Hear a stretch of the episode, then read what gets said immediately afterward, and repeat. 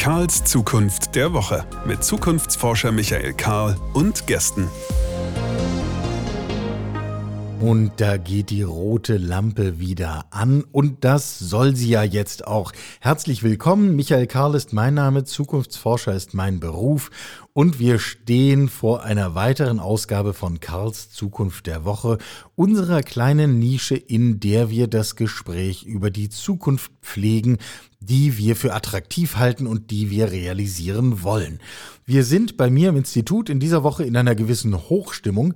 Wir haben ein neues Projekt auf den Weg gebracht, das sehr vielversprechend ist.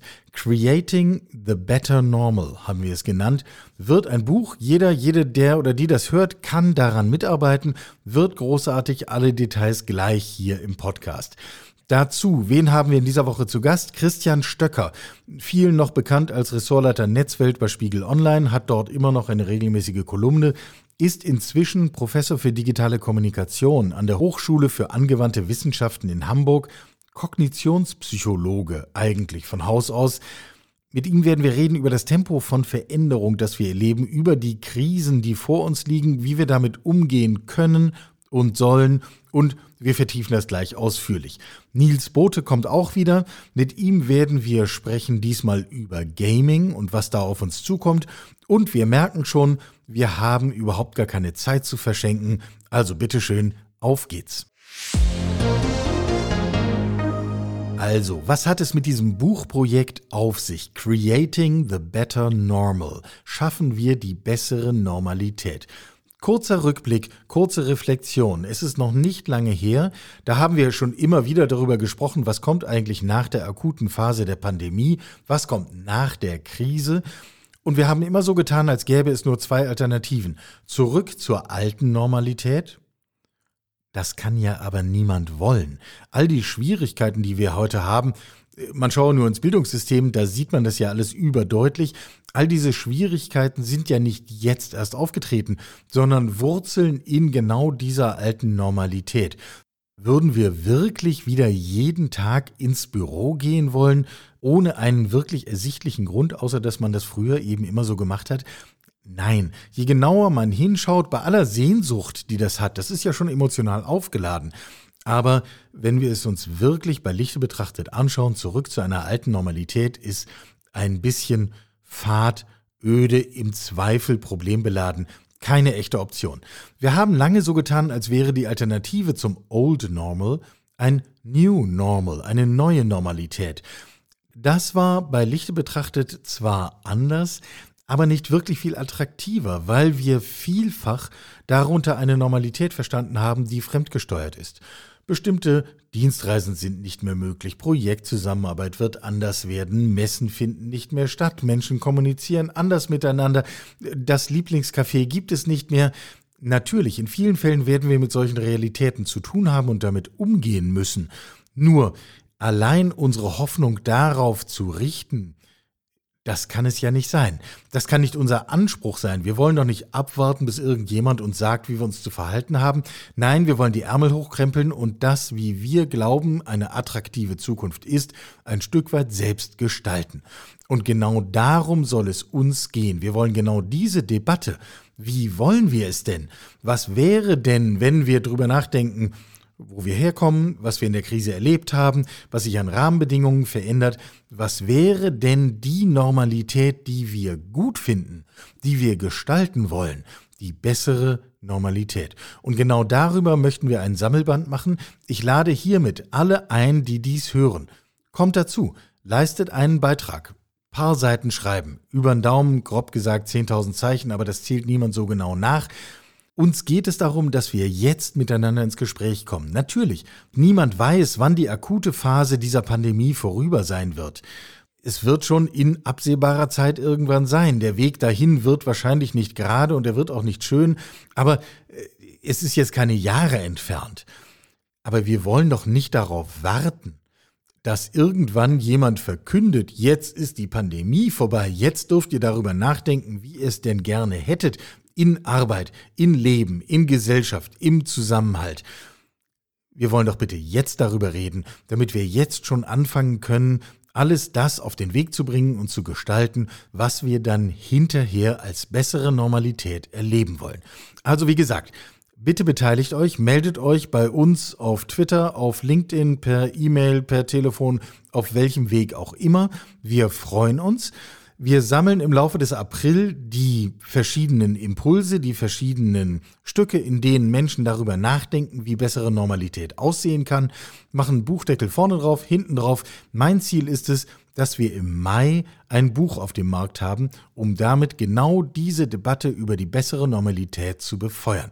Und an dieser Stelle hier in diesem Podcast werden wir natürlich intensiv über diese Inhalte reden und diesen ganzen Prozess begleiten. Ein fast unfreiwilliger Einstieg in diese Thematik ist das Gespräch mit Christian Stöcker zum Thema Krise und genau dahin gehen wir jetzt. Sprechen wir also über das Thema Krise.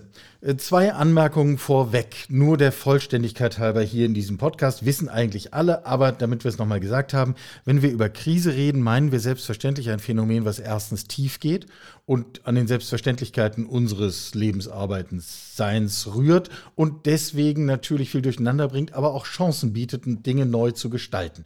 Zweite Voranmerkung, wir meinen natürlich nicht nur die aktuelle Krise, wenn wir über Krise reden, äh, jedenfalls nicht nur. Wir haben verschiedentlich hier schon die These vertreten und diskutiert, die 20er Jahre haben aus meiner Sicht jedenfalls das Zeug zu so etwas wie dem Jahrzehnt der Krisen zu werden.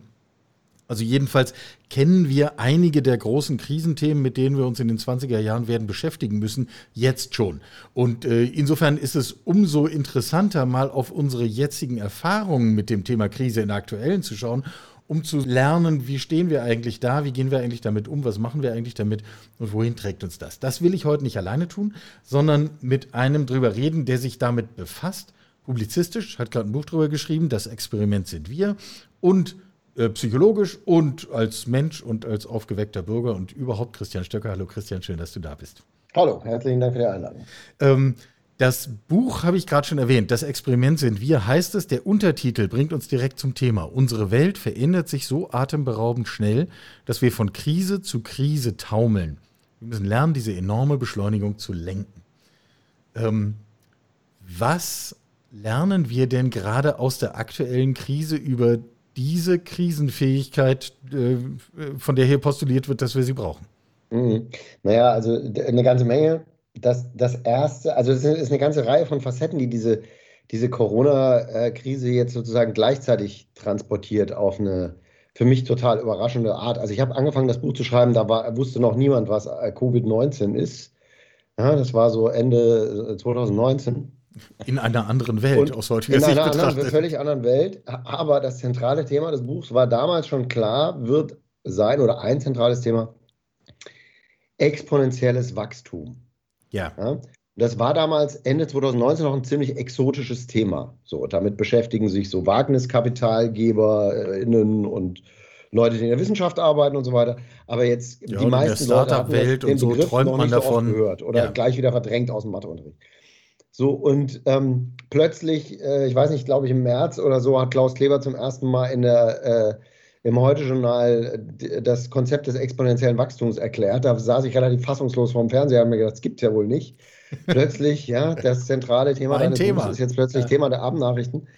Ähm, aber natürlich ist es eben ein, ein Phänomen, äh, und das ist ja so ein Randaspekt eigentlich aus, äh, äh aus der Alltagswahrnehmung von vielen Leuten, ein Phänomen, das diese Corona-Krise eben in den Alltag als Konzept hineingebracht hat, ist dieses Wachstum, das immer schneller wird. Also jede Verdoppelung ist doppelt so groß wie die vorangegangene. Deswegen mhm. wird es immer schneller und schneller und schneller und schneller. Und deswegen kommen diese Kurven raus, die am Anfang relativ flach aussehen und dann plötzlich irgendwie so ein, wie so ein Knick zu machen scheinen und dann ganz steil ja. nach oben gehen. Das ist, das ist ein Phänomen, das sehen wir jetzt im Zusammenhang mit Corona immer dann, wenn es schief geht. Ja, wenn wir Pech haben, werden wir es in den nächsten Wochen auch wieder sehen, ja, weil uns die neuen äh, Mutanten, insbesondere B117, wieder ja. in ein exponentielles Wachstum reinbringen. Ja. Ähm, aber, und das wissen, glaube ich, viele Leute immer noch nicht, wir sind von dieser Art von Wachstum umgeben auf allen Seiten. Ja? Also auch zum, also simpelstes Beispiel ist, wo ich immer wieder erstaunt bin, dass es die Leute verblüfft, aber es verblüfft selbst Wirtschaftswissenschaftler ja. Teil. Ein konstantes prozentuales Wachstum von, sagen wir mal, 2% im Jahr mhm. oder so mhm. ergibt eine Exponentialfunktion. Eine, eine Größe, die konstant 2% im Jahr wächst, verdoppelt sich in 36 Jahren. Also eine Volkswirtschaft von einer bestimmten Größe, sagen wir mal mhm. 1,5 Billionen, sagen wir irgend sowas, ist bei einem konstanten Wirtschaftswachstum von 2% nach, äh, nach äh, 36 Jahren eine Volkswirtschaft mit einem BIP von 3 Billionen. Ja. Beim Wachstum von 3% von, äh, es gibt, es eine ganz einfache Regel übrigens dafür, 72 durch den Prozentsatz. 72 durch 2 ist 36, bei 3%, 72 durch 3 ist 24, heißt die Verdopplungszeit sind 24 Jahre. Also dieses, diese Grundidee, dass wir ein Wirtschaftssystem geschaffen haben und in einem Leben, das automatisch eingebaut eine konstante, immer weiter zunehmende Beschleunigung enthält, ja. ist den meisten Leuten nicht bekannt. Immer noch nicht. Aber die Tatsache, dass so ein exponentielles Wachstum ist jetzt sehr weit ausgeholt, tut mir leid. So ein Wir holen so weit aus wie nötig. Alles gut. Ver verheerende Auswirkungen haben kann, wenn es unkontrolliert passiert. Das haben wir gerade im Schnellvorlauf erlebt jetzt in, in, in, den letzten 12, 13 Monaten. Ja? Das ist, finde ich, eine ganz entscheidende Lehre aus der Krise. Zweite äh, Lehre ist, ist eine psychologische Lehre, die ist, wusste, wusste man vorher auch schon, wenn man sich mit dem Thema beschäftigt, war aber auch nicht allgemein bekannt ist. Wir Menschen sind kognitiv extrem schlecht ausgerüstet, um mit exponentiellem Wachstum kognitiv umzugehen. Ja? Angela Merkel hat dreimal in der Bundespressekonferenz im letzten Jahr die, das exponentielle Wachstum erklärt und ich habe mir sagen lassen von Leuten, die dabei waren, auch beim dritten Mal waren noch Kollegen ganz verblüfft, als sie gesagt hat, ja, und dann sind wir bei Weihnachten bei 18.900 Fällen.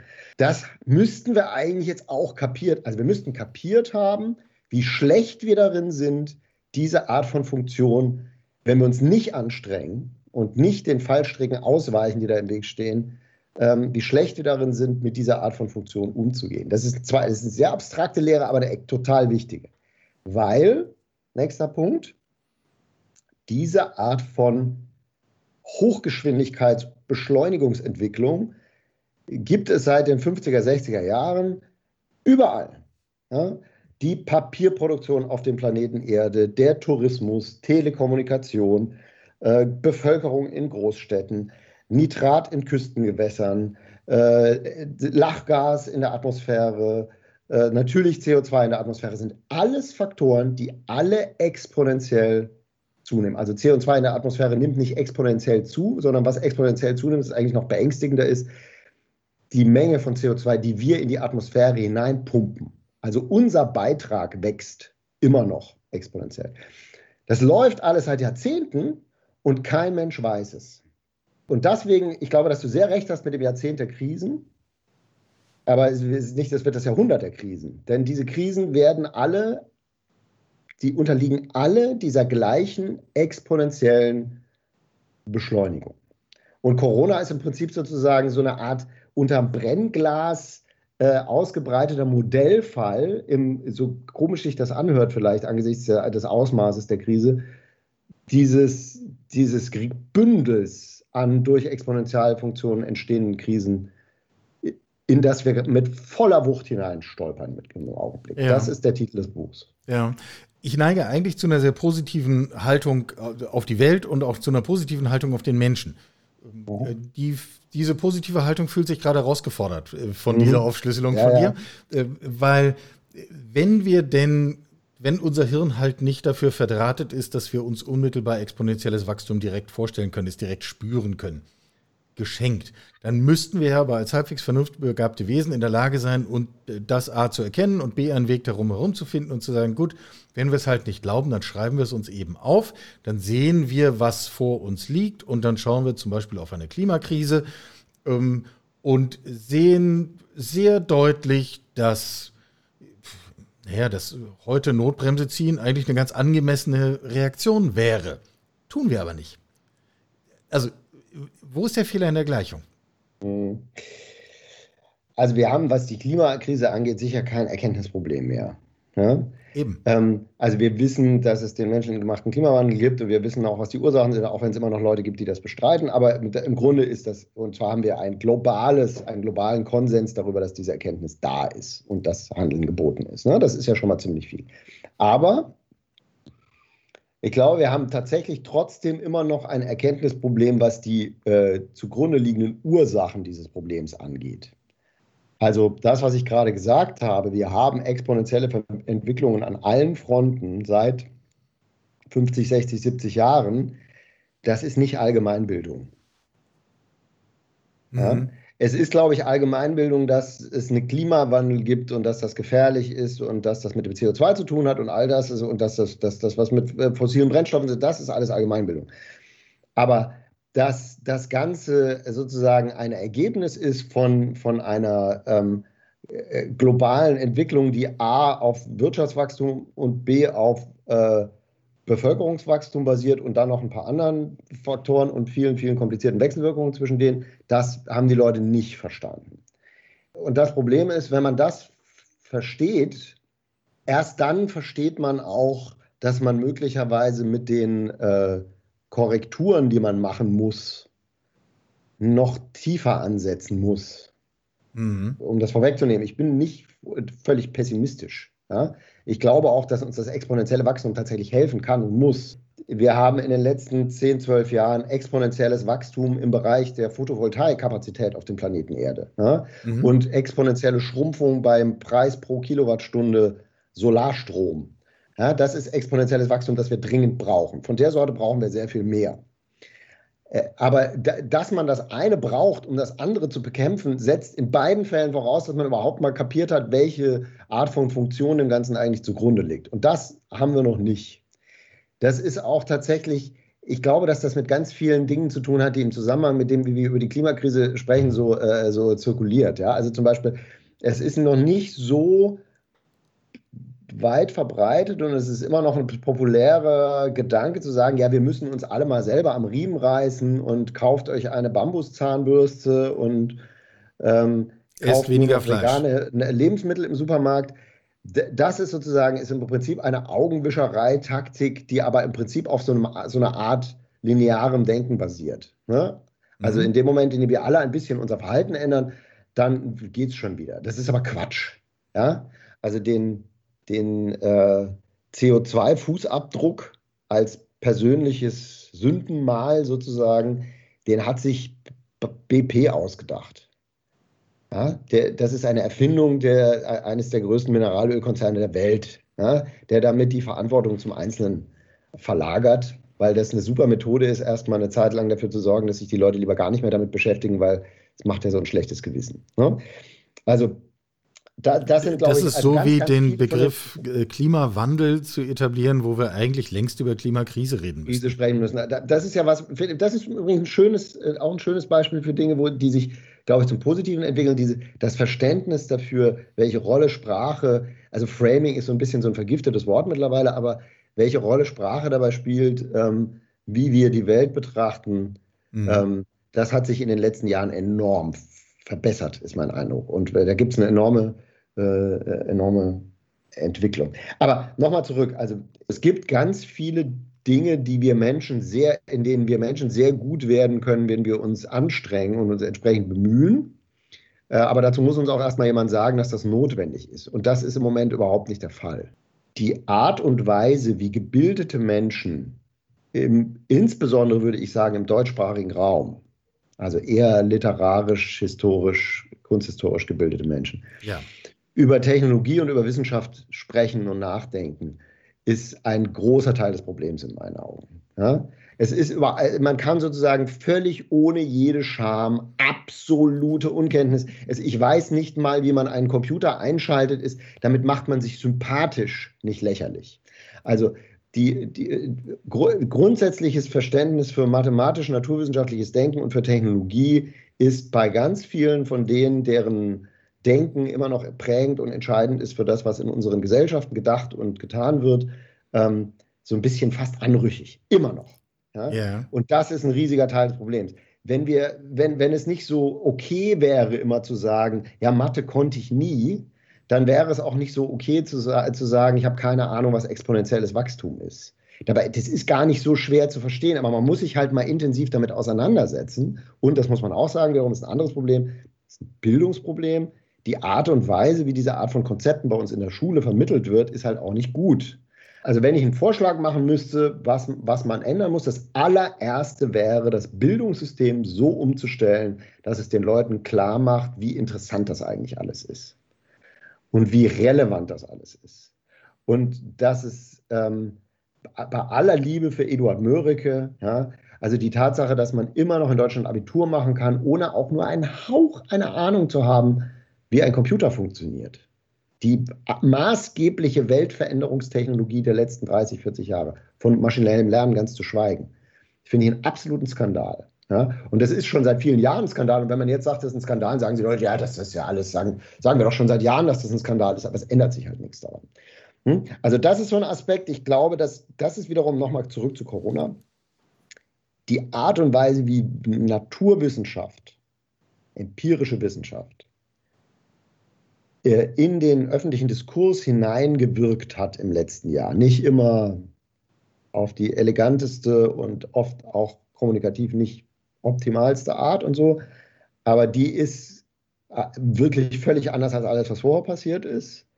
Und es gibt leuchtende Beispiele. Christian Drossen ist eins davon in meinen Augen, ähm, wo auch der Zweifel und das Nichtwissen immer wieder thematisiert wird und sozusagen das Prinzip des, der, der Wissenschaft als institutionalisierter Zweifel sozusagen immer wieder erklärt wird.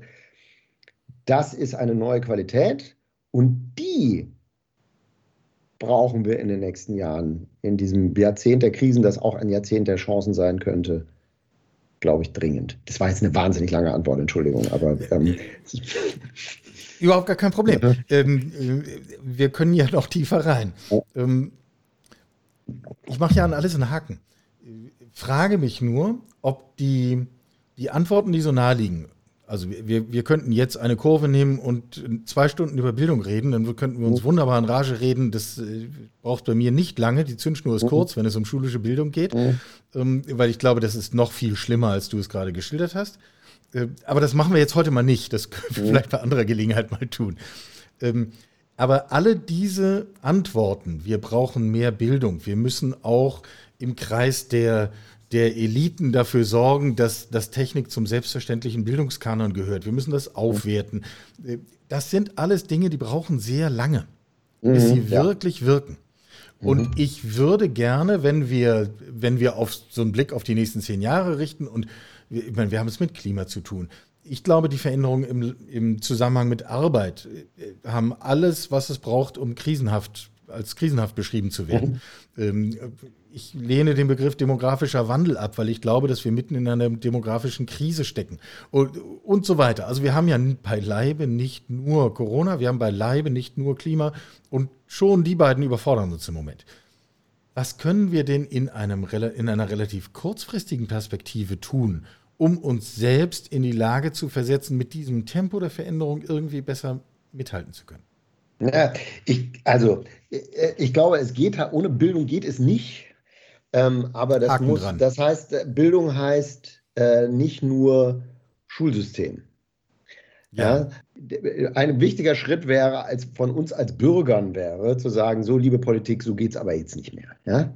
Ihr, ihr, könnt nicht mit eurem, äh, was ihr damals in, in Jura äh, in den äh, frühen 80ern im Abschluss gelernt habt, damit kommt ihr jetzt hier nicht mehr durch. Ja? Wir möchten von euch das Gefühl äh, haben, dass ihr wirklich Spitze seid in dem, was ihr wisst über die Welt. Das habe ich im Moment ehrlich gesagt nicht das nee, Gefühl. Nee, das kann, wüsste auch keinen, der es hat. Das ist was, was man als demokratische Gesellschaft über, also ich meine, ich schreibe jede Woche eine Kolumne, in der ich immer wieder im Prinzip eigentlich mehr oder weniger den Satz sage, Leute, lernt es endlich verdammt nochmal, ja? in, in unterschiedlichen Kontexten. Beschäftigt euch mit KI, beschäftigt euch mit Biotechnologie, wisst gefälligst, was da los ist. Eine Schande, dass ihr es nicht wisst. Warum besetzt ihr euch nicht damit auseinander? Das ist, ich, und ich, mein Eindruck ist, dass es durchaus ein, dass es eine gewisse Resonanz gibt dafür. Also, und also da, da kann eine Gesellschaft auch einen öffentlichen Druck entfallen und das ist, glaube ich, im Moment eine ganz große Chance. Also gerade in den letzten Wochen. Ich habe wirklich das Gefühl, im Moment haben mehr Leute in Deutschland das Gefühl, dass sich dringend und zwar ziemlich schnell was ändern muss als seit langer Zeit. Weil all diese Probleme, über die Leute wie du und ich schon seit vielen Jahren reden, was irgendwie Digitalisierungsdefizit und so weiter angeht, ja. die sind jetzt plötzlich im Alltag so offensichtlich und so greifbar. Ja? Wir kriegen es nicht mal hin, irgendwie Termine für Impfungen zu organisieren oder so, ja, oder so eine App zu machen, die dann auch wirklich funktioniert.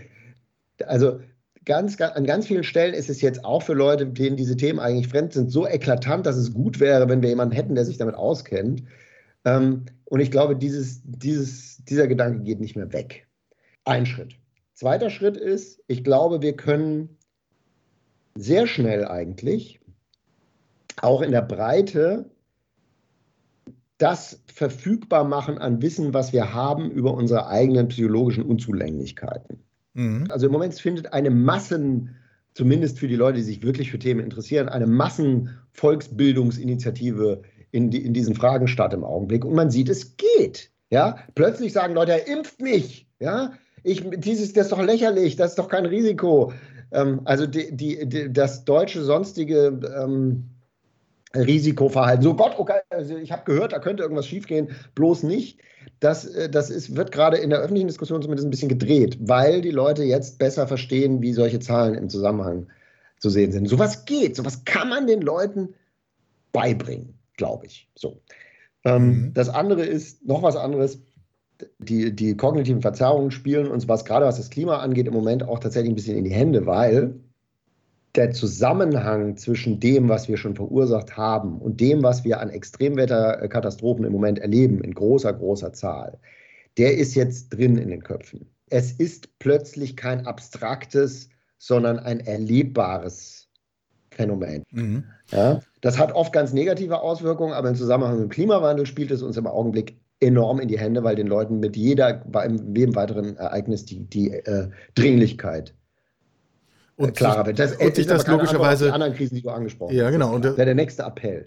Also ein gesellschaftlicher Appell wäre zu sagen, Leute, denkt mal mehr über die Zukunft nach und hört mal auf, ständig über die Vergangenheit nachzudenken. Und versucht euch mal Zukünfte vorzustellen, die schöner sind als die Vergangenheiten. Das ist auch zum Beispiel, was die Arbeit angeht, das muss ja nicht furchtbar sein eine Welt, in der zunehmend Aufgaben, die eigentlich eh keiner machen will, von KI übernommen werden oder so. Ja? Um Gottes Willen, das muss überhaupt nicht furchtbar sein. Äh, und ich muss jetzt an dieser Stelle mal sozusagen den Disclaimer einfügen. Mhm. Ich habe dich nicht gebeten, das zu sagen, mhm. aber natürlich ist genau das, die Beschäftigung mit mehr Zukunft, mhm. das ist das, was uns antreibt. Also darum gibt es mein Institut. Darum mhm. machen wir diese Arbeit, die wir tun, weil wir glauben, wir tun das viel zu wenig. Ähm, und das ist eben keine kein Nice to Have. Wir reden hier nicht über Kür. Ich halte das inzwischen wirklich für elementar wichtig, dass wir das tun, dass wir auch diese, diese Kompetenz entwickeln und dass wir so etwas entwickeln wie gemeinsame, mein Wort ist immer nicht Utopien, ich rede immer von Bildern. Ich glaube aber, dass wir dasselbe meinen. Ein Bild einer attraktiven, im Wortsinne, die uns anzieht, Zukunft ja, ähm, genau. Äh, die uns aktiviert, die uns auf den Weg bringt und äh, die uns auch ein Gespür dafür gibt, wo der Anteil ist, den wir selbst in der Hand halten, den wir selbst gestalten können. Ja. Und spätestens, wenn ich auf dem Zug unterwegs bin, dann ist eben für den vorhin besagten Zirkel der Gebildeten am Tisch, die, ähm, äh, die allesamt nicht wissen, wie sie WhatsApp bedienen sollen auf ihrem Smartphone, dafür ist dann eben leider kein Platz mehr. Die sind mhm. dann im positiven Sinne abgehängt und das wird ein Schritt in die Zukunft nach vorne sein. Richtig, richtig. Genau. Da, das ist übrigens, das schlägt so ein bisschen den äh, Bogen auch zum An Anfang. Also wenn, wenn, es in dieser aktuellen sozusagen Krise in, in der Krise mhm. ähm, einen positiven Aspekt gibt, dann den, dass ich, das habe ich vorhin schon mal gesagt, ich glaube, die, es gibt im Moment mehr Leute in Deutschland, die begriffen haben, dass wir wirklich nicht einfach so weitermachen können, ähm, als seit, seit langer Zeit oder vielleicht jemals. Ja? Weil so viele Missstände und so viele Probleme und so viel Krisen-Nicht-Resilienz jetzt so offen zutage getreten ist. Wie sollen wir mit diesem Deutschland, so wie es im Moment ist, das schon irgendwie am, an der Organisation von einer, einer Impfung scheitert, ähm, wie sollen wir mit dem eine sich exponentiell transformierende Welt äh, überstehen. Das sind alles Faktoren, genauso wie wir erleben den Klimawandel jetzt sozusagen als persönlich erlebbares Phänomen, sind alles Faktoren, die die Veränderungsbereitschaft erzeugen können, die wir brauchen, um ein, dann im nächsten Schritt positive Ideen, Bilder, wie du sagst, von der Zukunft zu entwickeln, glaube ich. Ja. Wir machen jetzt hier für heute mal einen Punkt. Ähm, äh, wenn du Lust hast, äh, machen wir bei passender Gelegenheit, äh, nicht nächste Woche, aber in nicht allzu ferner Zukunft mal eine zweite Runde und denken gemeinsam über Arbeit nach. Bis hierhin aber erstmal vielen Dank. Ähm, ich finde, naja, wir wollen uns nicht selber loben, aber wir haben sowohl die Tiefe zumindest angekratzt als auch es geschafft, eben nicht im Negativen stecken zu bleiben. Und das ist mir schon ganz wichtig, weil wir wollen es ja am Schluss, wir wollen uns ja aktivieren. Herrgott, da müssen wir uns nicht gegenseitig runterziehen, sondern rauf. Ne, sehe ich ganz genauso. Man ich, darf nicht jetzt dauernd sagen, es ist alles geht sowieso nicht. Das ist, das, da haben wir immer noch genug Zeit dazu, wenn es wirklich in der Grütze ist. Und da sind wir noch weit davon entfernt. So ist es. Ich danke dir. Ich danke dir, mach's gut. Und damit ist es wieder Zeit für unsere regelmäßig unregelmäßige Technologie-Kolumne mit Nils Bote.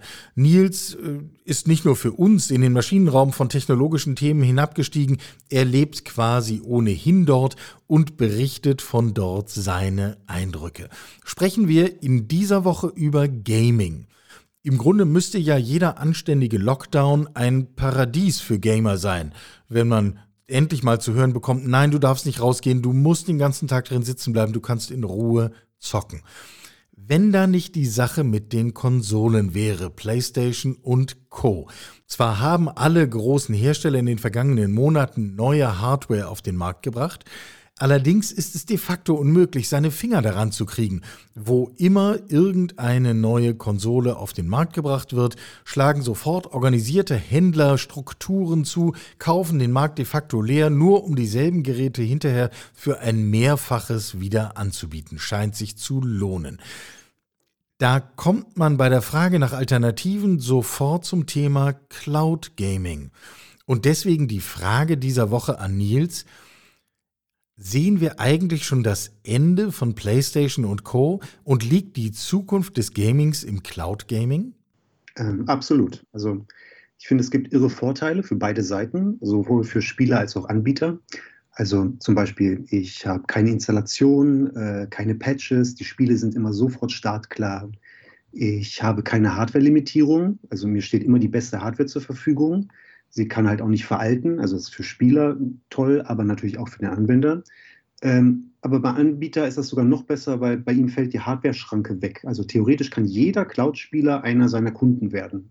Und in einigen Ländern ist die Hardware extrem teuer. Also während schnelles Internet einigermaßen bezahlbar ist, in Brasilien zum Beispiel, dort kostet eine Konsole 2000 Dollar. Ja, also eine monatliche Gebühr würde die Nutzer dort viel günstiger kommen. Vermutlich sind diese Länder aber auch zukünftig dann halt der Treiber für Cloud Gaming. Denn wer die Hardware bereits jetzt besitzt oder sich jetzt leisten kann, für den werden die Gebühren am Anfang als zu hoch erscheinen. Es gibt natürlich auch Nachteile. Also die Spiele gehören mir nicht, ich kann es nicht an Freunde verleihen. Ähm, unrentable Lieblingsspiele verschwinden unvermittelbar einfach von der Plattform. Das kennen wir jetzt von Filmen oder Serien. Ja, also genau, das Netflix-Prinzip, nicht? Äh, gestern genau. war der Film doch noch da, ja. Jetzt, genau. jetzt leider jetzt nicht mehr. Mein, mein Lieblingsspiel weg, ja. Und ähm, ja. dann gibt es Probleme mit Latenz oder Internetausfall. Ne? Also ich kann dann zwar äh, jetzt momentan kann ich noch offline spielen, das geht dann nicht mehr. Das gleiche gilt natürlich auch für Serverwartung. Das passiert jetzt bei Online-Spielen auch schon. Zukünftig wird das aber auch die Offline-Spieler, also die Einzelspieler betreffen. Und ähm, mhm. sind die Services überhaupt in meinem Land verfügbar? Also ja. wir kennen das ja von ja. Serien oder Filmen. Ähm, an einige von den tollen Sachen komme ich halt in Europa legal nicht ran. Ja, ja. Okay, differenziertes Bild, trotzdem deine klare Antwort, das ist die Zukunft des Gamings. Ähm, jetzt geht es uns ja hier um Zukunft und Innovation. Und wir haben gelernt, gerade da, wo es um Gaming geht, in den vergangenen Jahren, im Grunde Jahrzehnten, das, was die Innovation getrieben hat, waren die Sprünge in der Hardware. Neue Konsolengenerationen, auf einmal gehen ganz andere Sachen, auf einmal kann ich neue Dinge erzählen und neue Effekte. Das Spielerlebnis wird intensiver. Wenn wir jetzt in die Cloud gehen, wer oder was treibt dann Innovation? Hm. Mm, also Programmierer haben eigentlich im, so ein System im Laufe des Lebenszyklus einer Konsole immer besser verstanden und äh, mussten innovative Workarounds finden, um das hinzubekommen, was sie machen wollten. Und Klassiker, so Spieleklassiker, sind meistens erst zum Ende eines Konsolenlebens hin entstanden. Also oft, ja, manchmal auch gleich von vornherein, weil da wurde auf einmal was komplett Neues möglich gemacht. Kann aber auch sein, dass das in der Zukunft durch reine schiere Kraft, Rechenpower wettgemacht wird. Ne? Könnte also auch ein Vorteil sein. Aber die eigentliche Frage ist, ob Cloud Gaming nicht auf einer falschen Annahme beruht, also dass Hardware und Software überhaupt voneinander getrennt werden können. So, weil die möglicherweise waren es halt die weirden Controller, die oder auch die kleineren Neuerungen halt, die es bei den großen Systemen eigentlich immer gab. Gucken wir zur Wii oder auch die, ähm, die kleineren Innovationen bei den äh, Touchpads und Trackpads und sowas. Vielleicht waren das die Innovationstreiber. Ähm, weil ansonsten sind Spiele nur so eine Ansammlung von abgehakten Checkboxen. Ja? Also das ist jederzeit spielbar, aber es hat nicht das gewisse Etwas, was uns an einem Spiel begeistert. Und Spiele sind halt auch nicht passiv, im Gegenteil. Ne? Und deshalb ist es schwierig, dieses Modell von diesen passiven Diensten wie Streaming, Video oder Bücher, Audio, etc., das zu emulieren oder das halt zu übertragen auf Spiele. Und einige sagen halt, die Designphilosophie bestimmt das Ganze. Das teile ich nicht ganz, weil auch Cloud Gaming wird sich am Erfolg messen lassen müssen. Yeah. Und ich gebe der These aber insoweit recht, dass die Anbieter zu Anfang an den etablierten festhalten werden. Ja, und das wird uns in den nächsten Jahren mehr oder weniger die altbekannten gleichen Spiele bzw. Spielmechaniken bescheren. Ähm, das ist halt gesetzt. Aber wenn Innovation fehlt, werden neue Player mit neuen oder auch alten Ideen auf den Markt kommen. Okay, das heißt, wir setzen einerseits auf die Innovationskraft der Branche, die sie bewiesen hat, muss man zugeben, und zum Zweiten darauf, dass durch die Verlagerung in die Cloud ein völlig neuer Wettbewerb um Personen, Ideen, Produkte, Spielmechanismen, Dramaturgien etc. möglich wird und dadurch die Innovationskraft und Entwicklung dieses ganzen Themas Gaming herausgefordert wird. Verstanden, wir bleiben dran. Danke, Nils. Dankeschön. Und damit geht auch die 27. Ausgabe von Karls Zukunft der Woche schon zu Ende. Wir haben ausführlich gesprochen mit Christian Stöcker über die Krise und was wir eigentlich lernen können und lernen müssen, um unsere eigene Krisenfähigkeit und Festigkeit und Krisenkreativität zu steigern. Wir haben ausführlich gesprochen mit Nils Bote über Gaming und den Schwenk vom stationären hardwarebasierten Gaming hin zu Cloud Gaming und nicht zu vergessen unser Buchprojekt Creating the New Normal. Bitte denkt darüber nach, ob ihr nicht einen Beitrag dazu leisten wollt und wenn ja oder wenn auch nur vielleicht, dann ruft uns kurz an, schickt uns eine Mail, kontaktiert uns auf Twitter oder LinkedIn, gilt ja ohnehin für alle anderen Themen auch. Unser Ehrgeiz ist, wir wollen im April die Beiträge sammeln, um ein möglichst vielstimmiges Konzert an den Start zu bringen, nämlich im Mai in Form eines Buches. Ehrgeizig, ich weiß, aber Herrgott, sonst lohnt sich's ja nicht. Bis dahin, bleibt gesund, bleibt der Zukunft zugewandt, fangt schon mal an zu schreiben. Wir hören uns nächste Woche.